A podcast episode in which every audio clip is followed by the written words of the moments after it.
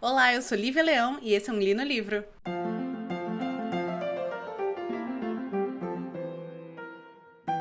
Gente, vocês me perdoem pelo episódio que eu vou apresentar agora. É que eu confesso que eu achei, um, esse livro muito meh.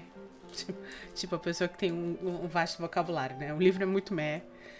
É, eu li esse livro há três semanas atrás. Tava com preguiça de fazer esse, esse episódio exatamente porque o livro é meh. E já são dez e meia da noite, amanhã eu tenho uma reunião às sete. Eu tô muito cansada. Então, assim, dá aquele descontinho pra tia dessa vez, por favor.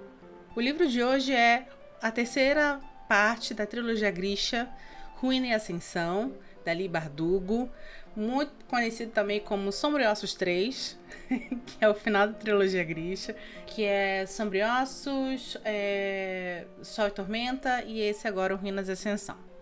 Recapitulando, para quem não ouviu os outros dois episódios que eu falo dessa trilogia, eu te recomendo ir ouvir esses episódios primeiro ou ler os livros primeiro e aí depois você voltar aqui porque nós vamos precisar falar de spoilers a respeito desse final de trilogia, tá? É, mas recapitulando, é, conta a história da Alina, que é uma órfã, que tem um melhor amigo dela, que é o Malik, ou Mal. E eles é, vivem nesse mundo que é baseado em, na Rússia antiga, na Rússia czarista. E nessa Rússia, nesse que a gente chama de Ravka, existe um paredão de sombras que, que meio que dividiu o país ao meio. Lembrando que a Rússia real é gigantesca. E aí o que acontece é que neste mundo nós, nós temos os Grisha, que são pessoas que têm é, a pequena ciência, como eles falam. Que é o quê? Que é o poder de manipular o poder de manipular alguns elementos. Só que diferente de Avatar, que sim, lembra muito Avatar esse livro em alguns momentos. Aliás, eu tenho essa clara impressão que Lee Bardugo assistiu muito Avatar antes de escrever, principalmente esse último, esse último episódio, esse último livro. Assim como Avatar, eles também têm esse poder de elementos, mas não é terra, fogo, ar e água. É uma coisa assim: fogo, ar, é, batimentos cardíacos, luz, é, sombras. São umas coisas mais variadas, assim. E neste mundo é, existe o Darkling, que é um, um homem que tem o poder é, de manipular as sombras, que as sombras tem lá. É, as, as, sombras que ele manipula são parecidas lá com, com a sombra do, do paredão de sombras que divide o, o, o país. E a Alina é descoberta como a conjuradora do sol, ou seja, ela conjura a luz. E é a primeira conjuradora do sol que existe na história de Ravka. E com o aparecimento dela vem então a, a esperança de que finalmente é, a dobra, né, que é como ele chama esse paredão de sombras, seja extinguida. Se você assistiu o seriado, leu o primeiro livro, assistiu o seriado da Netflix, você vai lembrar que é revelado então no final do primeiro livro. Spoiler, gente, vocês vão ter que entender que o Darkling, ora ora, pois, é o grande é o grande vilão da história. Foi ele que criou a dobra. Ele que, na verdade, há muitos e muitos séculos atrás, porque é, aparentemente, além de manipular sombras, ele também usa produtos Ivone, é, ele criou a dobra tentando praticar magia negra. Esse é um conceito que eu não sei se eu expliquei nos outros programas, mas que eu preciso explicar muito claramente nesse episódio. Existe a pequena ciência, que é o que os Grisha fazem para manipular os elementos, e existe a magia, que isso é algo antinatural, tá? É, nunca ficou muito claro para mim qual a diferença, tá? Durante o livro inteiro. É, talvez pessoa que tenha lido o livro com um pouco mais de atenção possa explicar melhor para vocês, mas dentro desse, desse mundo é muito clara essa diferença, tá? Nesse livro isso vai ser muito bem explicado e muito bem explicado, não, vai ser muito bem explorado. Vai ser muito bem explorado é, em um determinado momento. Aqui, neste, nesse terceiro livro, você tem a continuação do, do que aconteceu no segundo livro, que é a Lina, como ela foi é, descoberta como a conjuradora do sol, ela é alçada ao posto de santa. É, isso vai acontecer porque ela vai se unir em algum num determinado momento do segundo livro para conseguir escapar do Darkling com um cara chamado Aparati, que é como se fosse um sacerdote ali. Ele, ele me lembra muito Rasputin, sabe? O cara que ajudou a, a, a matar os, os Romanov, sabe? Indiretamente, né, gente? Conhecemos essa história. E aí, ele lembra um pouco é, Rasputin. E no final do segundo livro, ela, ela está fugindo do, do, do Darkling. E ela precisa se unir ao Aparate. E eles acabam fugindo, fugindo por uma, uma catedral é, subterrânea e conectada a vários, vários, vários túneis e tal. E aí, e, aí, e aí tem o final do segundo livro. Que é quando nós descobrimos que o Darkling foi pro lado negro da força de vez. Agora ele não só gera sombra, como ele gera criaturas sombrias. Você tem a queda do, do Kizar, que assume, é, assume o filho mais novo dele, porque o, o filho mais velho morre no ataque do, do, do castelo. E, é um, e, o segundo livro é um livro muito chato, porque nada acontece até o final, onde tem o grande ataque do Darkling. E aí todo, meio que, todo mundo morre, quem não morre sai extremamente ferido. Inclusive a Lina, né? Que tem, tem um embate lá muito da hora com ele. É a melhor parte do livro, no final. Porque acaba, aquela muito chata, né? Ai, gente, eu tô amarga hoje que eu tô muito cansada. Mas enfim, aí é o, é o final que é muito legal, porque tem um embate entre os dois. E ela acaba usando o poder lá de gerar é, criaturas é, da sombra contra o próprio Darkling, né? Enfim, esse terceiro livro, eu confesso que, embora o segundo livro tenha sido um livro bem chato e complexo para a gente terminar, eu estava realmente esperando mais dele. Em que sentido? Ele realmente é melhor que o segundo, mas aí não, não tem muito. Né, gente? Não, não existe honra nisso, porque o segundo é realmente muito ruim. Mas eu achava que ele, era, que ele seria melhor porque é o final da trilogia. É uma trilogia que eu bati muito na tecla no primeiro episódio que é uma trilogia bem legal. Ela não sai ali daquele arroz com feijão do YA de fantasia, mas é um, um arroz com feijão de YA muito bem feito, muito bem escrito. Libardugo escreve bastante. E aqui eu quero começar essa crítica realmente falando, exaltando a Libardugo. Além de escrever muito bem, essa autora, como ela é consultora da, da série da Netflix, ela faz uma coisa que eu acho muito louvável, tá? Que é parar, rever a sua obra e tentar melhorá-la.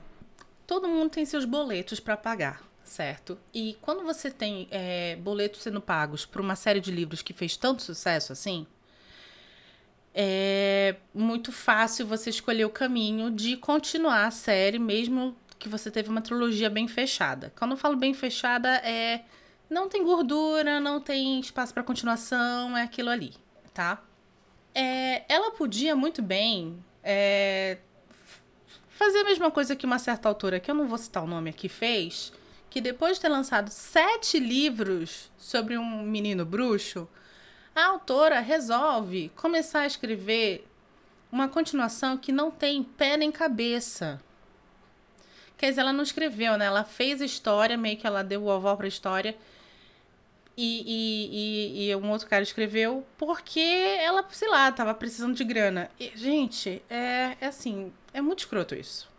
Se você vai explorar, se você, se você vai tirar leite de pedra da obra que você, que você criou, faça ao menos como Libardugo fez, que é reveja a sua obra e perceba que o mundo ao redor dessa obra está em constante evolução e tente evoluí-la. Sempre bati na tecla que o que é mais legal do seriado da Netflix é que eles pegam os pontos mais fracos dessa obra, da trilogia em si, eliminam e criam personagens e situações muito legais. Porque os personagens da Libardugo são muito legais. É, o fato é que tem situações ali que não casam muito bem, e essas situações foram bem melhoradas ou até mesmo cortadas de todo o, o livro. Para continuar a falar mais, eu vou precisar realmente entrar na história do livro. Então, se você só leu até o segundo, por favor, eu vou soltar aqui um aviso sonoro. É, eu te recomendo a não continuar esse episódio, mas por favor, compartilhe o podcast com seus amigos para que a gente cresça cada vez mais no número de ouvintes, tá bom? Estamos, estamos precisando aumentar isso, tá certo? E é isso. Meu nome é Lívia Leão. É, esse foi um Li no Livro. Se quiser pegar spoiler, continue comigo. O começo desse livro, embora lento, ele é muito bom historicamente falando. Por quê? E quando eu falo historicamente, a respeito da história. Existe é, uma citação, um, um, uma citação não, um personagem baseado no Rasputin, como eu falei, que é o Aparate, e ele está mantendo meio que manipulando a Lina para ela ficar presa lá no, na, nos, nas catacumbas da, da, da catedral por pura necessidade de poder, né? Assim como Rasputin, ele não era um cara santo, ele não era um cara temente a Deus, ele só queria, na verdade, poder. E ele tinha uma santa viva na mão dele. Então, essa parte da história é muito legal. Ela é lentinha, porque até ela se levantar contra ele, a galera escapar, demora, mas isso é muito bacana. Vocês lembram que a Lina ela precisa é, encontrar três amplificadores. Porque ela percebe que o poder dela é um cocozinho, ela não tem controle do, do, do poder dela, então ela precisa dos amplificadores. O primeiro livro é o. São é, uh, os chifres do, do cervo. O segundo é o, o, o couro lá do, do, da serpente marinha. E nesse terceiro livro nós temos o pássaro de fogo. Também que é isso, cada livro tem seu, tem seu só Horcrux ali para encontrar. Então ela tá indo atrás da, da, do pássaro de fogo. E a gente precisa entender que quem criou essas criaturas, essas criaturas não nasceram assim, elas não são míticas. Elas foram criadas por um cara chamado Ilha Morozova, que é citado em todos os três livros. E aí eu também gostei muito do começo desse livro, porque eles citam muito Ilha Morozova. E eu estava assistindo um, um, documentário sobre é, tiranos na Netflix e tinha o episódio de Stalin. E o Stalin, ele cria um menino santo chamado Pavlink Morozova, olha só, o mesmo sobrenome, para utilizar esse menino na propaganda soviética que ele fazia lá, não só na Rússia, como nas, nas, nas, nos países vizinhos à Rússia, né? E é exatamente isso que a gente vai ter nesse começo do livro. É a religião, os mitos é, essas pessoas santas sendo utilizados como propaganda para angariar poder. Isso é muito bem, bem feito no livro, isso é muito legal. E é uma das partes que eu gostei bastante desse livro, que foi esse comecinho. No momento que eles saem da, da toca lá, da, debaixo do, do, debaixo das catacumbas da, da catedral, o negócio perde muito ritmo, muito ritmo, porque você vai ter uma série de acontecimentos onde o grupo que a Lina tem, que é ela, o Mike, o, a, a Gênia e mais alguns amigos ali, vão passando por várias situações de perigo e ninguém morre. Nunca. E aí começa a ser uma situação assim. Primeira situação: perigo, todo mundo saiu vivo. Nossa, que sorte. Segunda situação: todo mundo saiu vivo. Aí você, como leitor, você fala assim: hum, é, interessante, coincidência. Na terceira vez que tem uma situação assim, você fala, cara, ninguém vai morrer. E ninguém morre. Você fala, ah, você tá, me brincando, você tá brincando comigo, meu querido? Eu tô aqui para ver sangue. Que que é isso? É todo mundo é todo mundo é cagado na sorte nesse livro?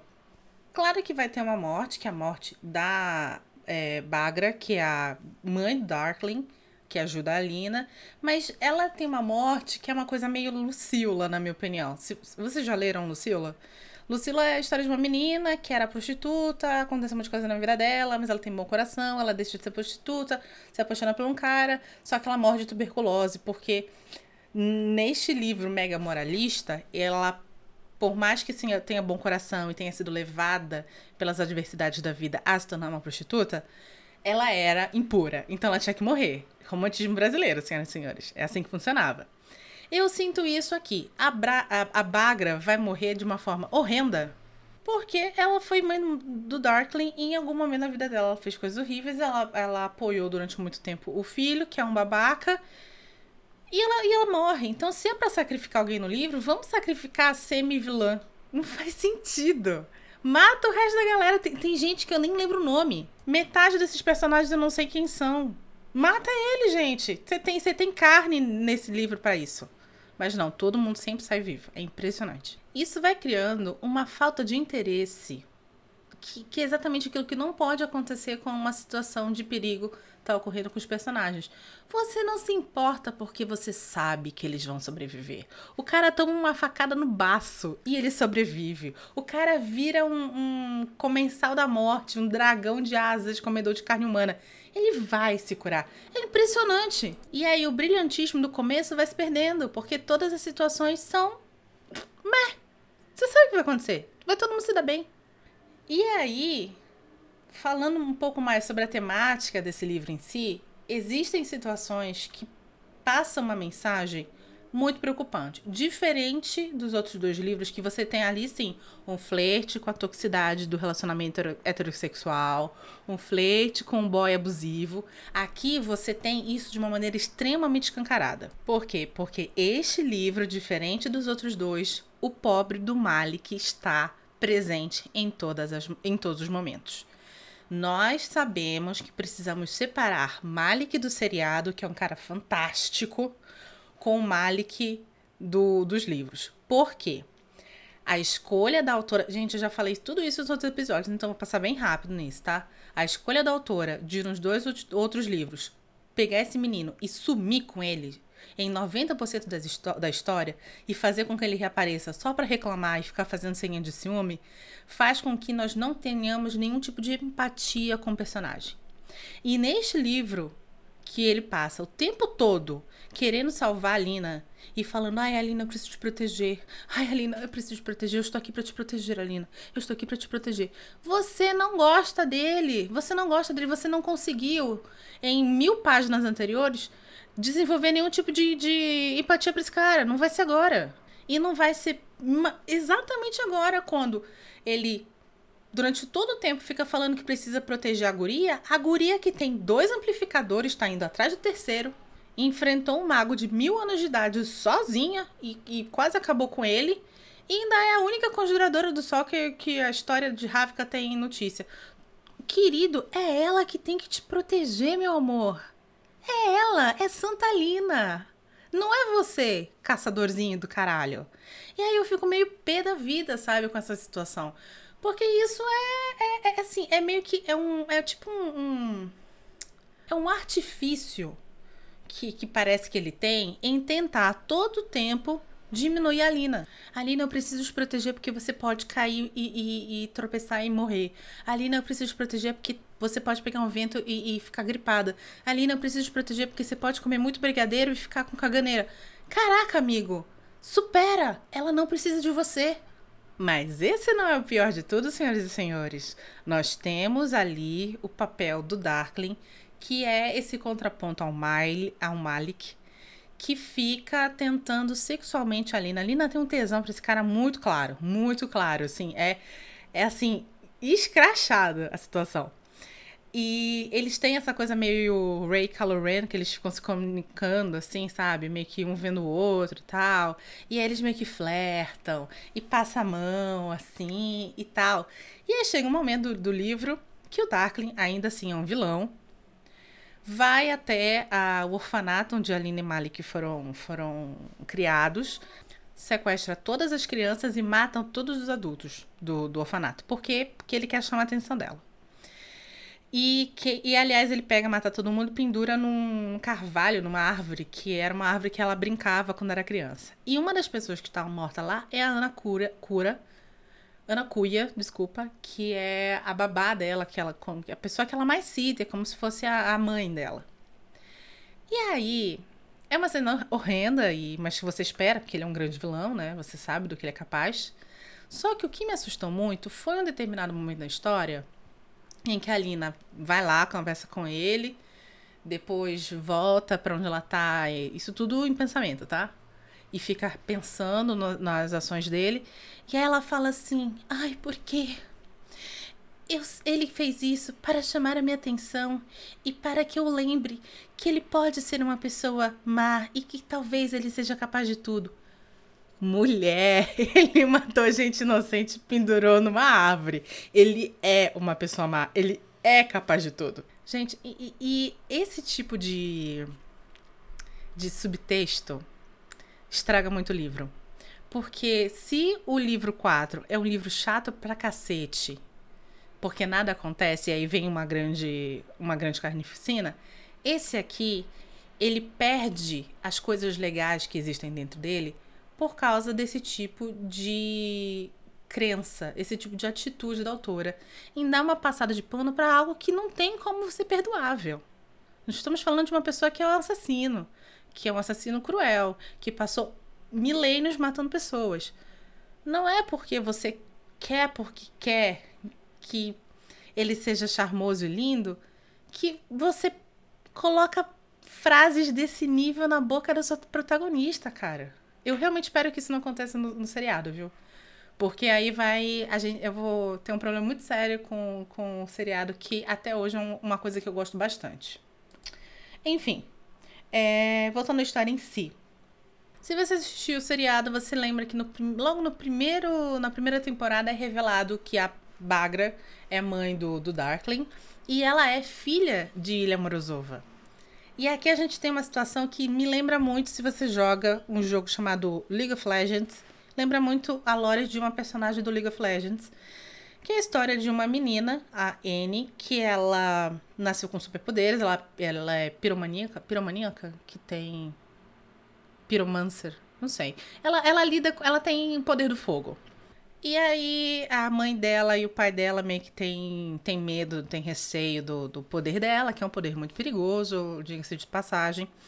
Tem um, um determinado momento uma briga entre ela e a irmãzinha, que acaba fazendo com que o ursinho de pelúcia favorito dela seja rasgado. Ela tem um ataque de fúria e mata a irmã com o seu poder, porque ela é uma criança que não sabe controlar. É a mesma coisa que acontece com a Bagra. Ela é filha do Ilha Morozova, assim como ele, ela é uma grisha, ela nasceu com o poder das sombras. A mãe não tem e a irmã mais nova não tem. E logo por causa disso, a mãe a rejeita bastante. Ela briga com a irmãzinha por causa de um cavalinho, de um, de um brinquedinho ali. E ela, como é uma criança não sabe controlar os poderes, mata a irmã. O pai vem, chega, vê aquilo, fica desesperado e pratica a magia, que é trazer de volta à vida a filha morta. Por causa disso, a mãe, o pai, a, a mãe morre, o pai é assassinado e parece que e ela meio que nunca mais tem contato com a irmã. Aí que é a grande ponto de virada do livro. Então, aqui vai spoiler grande. Nós descobrimos isso só nesse ponto da história, porque aqui nesse ponto da história que nós descobrimos que o pássaro de fogo, ele não é o terceiro amplificador. O Morozova queria criar o pássaro de fogo, de fogo como terceiro amplificador, mas ele utiliza a magia que ele estava aguardando para fazer isso para trazer a filha dele de volta. Então, ele torna a filha mais nova dele o terceiro amplificador. Como ela é um ser humano ainda, né? Ela nasce, cresce, se desenvolve e morre. Ela passa esse cajado de amplificador, digamos assim, para seus descendentes. Gente, adivinha quem é que vai ser parente dessa menina e, por consequência, o terceiro amplificador? Mal. Aliás, acabei de lembrar que o nome dele é Malay, não é Malik. Mas eu acho que Malik é mais russo, então vamos continuar falando Malik. Malik. Malik é o terceiro amplificador e não o pássaro de fogo. Aí o que acontece aqui é uma coisa muito simples. A, a Lori é muito clara da história. A Alina precisa matar a criatura mágica para absorver seu, seu, seu poder como amplificador e assim conseguir matar o Darkling de vez e finalmente destruir a dobra. Não tem muito para onde ir, gente. É óbvio que ela vai ter que fazer isso. Claro que ela tem aquele momento, não, Malik, eu amo você. Aliás, é muito bom, porque esse livro tem as frases mais clichês e piegas da, da face da Terra. Então tem umas situações assim que ela fala assim: Oh, Mali, eu amo você, você é tudo para mim. Sendo que três páginas atrás ela tava se esfregando com o Darkly nos sonhos, e há dez páginas atrás ela tava flertando com o Imperador. E tudo que eu pensava assim, não, amiga, tu não ama esse cara tu não ama. Tu deve gostar dele, ele deve representar um passado feliz para você. Mas gostar, amar, isso é uma palavra muito forte. Mas enfim, o que acontece é o inevitável. É, existe um momento que eles vão lá é, tretar com o Darkling. Ela tá com uma Ali ali do lado dela.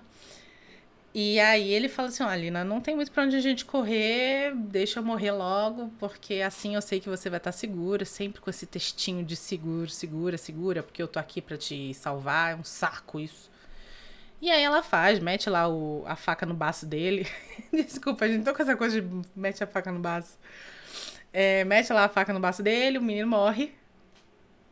E aí ela tem então acesso ao poder do terceiro amplificador. E aí acontece o mesmo final de Avatar a Lenda de Korra. O poder dela transborda dela, cresce muito, transborda dela, e então vários conjura conjuradores do sol são criados naquele mesmo instante. Final de Avatar a Lenda de Korra é isso, gente. Vamos lembrar. Ai, mas eu nunca assisti, poxa, spoiler de Avatar a Lenda de Korra. Se, se não assistiu, era pra ter assistido, tá? Que esse é um desenho muito importante na história dos desenhos LGBTQIAP. Então era para ter assistido já. Vai lá, assim que terminar esse podcast, compartilha esse episódio e vai lá assistir Lenda de Cor na Netflix. Enfim. Aí é a mesma coisa que acontece. Aí todo mundo que tá ali perto da dobra, que, que nasce do nada um poder de, do, conjura, do conjurador do sol, vai até a dobra e o, a, a união de todos destrói a dobra. Esse final também me lembra muito o final do Duna do Jodorowsky, que nunca foi ao ar, que nunca foi filmado, onde ele muda o final de Duna, matando o Paul Atreides e fazendo com que, na verdade, a consciência do Paul Atreides se espalhe pela galáxia. Esse final é muito bonito. É um final que, como purista do livro, eu não concordo, mas como fã do, do trabalho do Jodorowsky, eu falo que é fantástico. E aí você me pergunta, Tá, Lívia, mas e o. E o Darkling? Ah, que acontece a mesma coisa que a gente achava que iria acontecer com o Malik. Ela pega a faquinha do Malik, limpa, limpa o sangue do Malik na, na, na manga da camisa e mete no baço do, do Darkling. tá, não, gente. Ela não faz exatamente assim. Mas é basicamente isso. Ela pega a mesma faquinha, enfia no Darkling ali.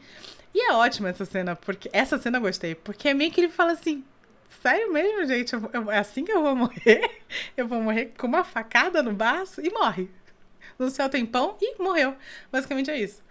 Mas o mais engraçado dessa história toda é que, além da, da, da baixíssima probabilidade do Malik ser o descendente de Brozova, adivinha o que acontece? Ele não morreu. Aí vem uma, toda uma história de que, ai, ele morreu sua vida de de é, amplificador. Agora ele vai viver sua vida de ser humano. E é isso. Esse livro é muito ruim. Mas enfim, não, gente, eu tô exagerando. É um livro, é um livro legal, ele só tem falhas que eu acho que são falhas que não tem como salvar. É, então, para mim, é, ele acaba sendo, ele acabou tendo sido uma experiência de leitura pior do que o 2, né? Que é o. Ai, não vou lembrar o nome, que é o Sol e Tormenta. Que é um livro chato, mas não é um livro tão absurdo assim. E aí o que acontece é que é, a Lina tá, já tá sem poderes, nunca quis meio poder na vida dela. Ela pega o Malik, o Miley, como o mal, como você quiser. Chega lá com o herdeiro do trono, que ela, há 20 páginas atrás, estava tentando pegar. Falou assim: ah, você finge porque a gente morreu? É, é, já que todo mundo acha que eu sou uma santa, pronto, agora eu vou ser, o, vou ser a santa de verdade, vou ter o meu último martírio. Todo mundo vai achar que eu sacrifiquei minha vida para matar o, o, Darkling. E aí, sei lá, você me dá uma grana aí. E... Não, não pergunta isso, não. Mas ele, mas ele dá uma grana para ela. Eles compram o, o orfanato que eles moraram e vão criar crianças lá. Basicamente é isso. Eu posso dizer com toda a convicção que este livro, se revisado, poderia ter sido muito bom. Se tivessem é, encontrado uma outra solução para o terceiro amplificador, se tivessem é, retirado toda a toxicidade dos machos alfas desse livro, e se tivessem. Eu acho que seria isso, na verdade, que é o que mais me incomoda, porque. Ah, sim, não. E a situação lá de ter mais balls para matar gente que importa, assim, sabe? Eu gostaria muito de ver isso. Eu acho que mudando esses três pontos nessa, nessa história, esse livro teria sido chuchu beleza, teria terminado muito bem, porque, mais uma vez, é uma moça que escreve muitíssimo bem. É uma moça que é uma autora inteligente, ela tem um, alguns, um, alguns subtextos ali sobre religião e poder, sobre política e poder que fazem muito sentido. Ela foi sim buscar coisas, referências na história russa. Então eu acho que poderia ter sido um livro muito melhor. E é isso que me pega tanto no, no, no final dessa trilogia. A potência, a, a, a potência não, a, o potencial que essa história tem e que não atingiu por escolhas da autora que eu particularmente não concordo. Por favor, se você é fã de Sombriossos, não me odeie. Eu sou só uma pessoa muito cansada, aos 35 anos de idade, que trabalhou muito hoje. Foi andar no parque porque precisa perder uns quilos e tá só o pó.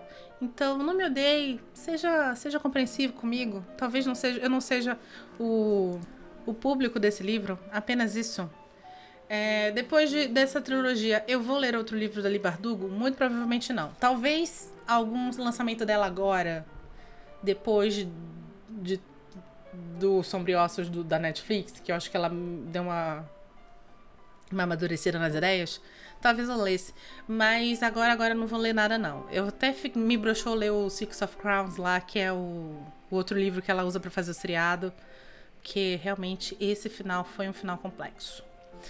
Compartilha, por favor, esse episódio com seus amigos. É, nós estamos nos principais agregadores. A gente tem agregador gratuito, a gente tem agregador é, pago. Onde você puder ouvir esse podcast, ele estará lá esperando o seu ouvido. Meu nome é Lívia Leão e esse foi um Li no Livro.